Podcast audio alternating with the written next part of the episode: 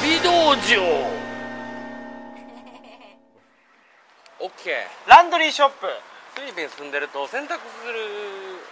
ことになりますねでもどこに住んでるか分からんなるんですけど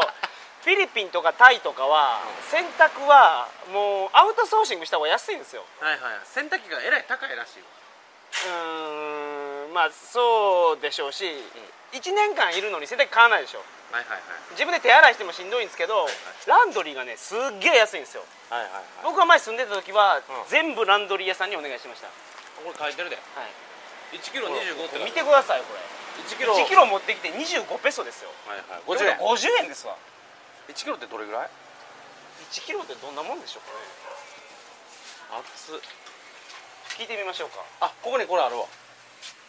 れこれがさにこれ2.5カゴの重さがありますもんこれめっちゃ重いああ僕が買ったこのハーフパンツは何キロか、はいはいこれどんなもんです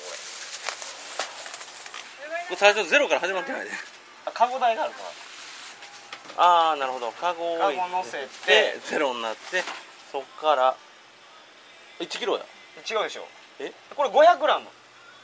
0.5 five. ポイント5あだからこれ 500g ですよあはいはい1キロいってますねだから T シャツ3枚4枚で1キロじゃないですかああなるほどねそれで50円かはいなるほどそじゃあ Is it okay 1キロ only one We kilo have a um, uh, one Minimum. kilo, 25 per, uh, 25 per kilo. Uh, but we have a minimum, sir. OK 3 kilos. 3 3キロあだからミニマム3キロからなんで3キロ持ってきてークリーニングを頼んだらうん、うん、75ペソ150円安っ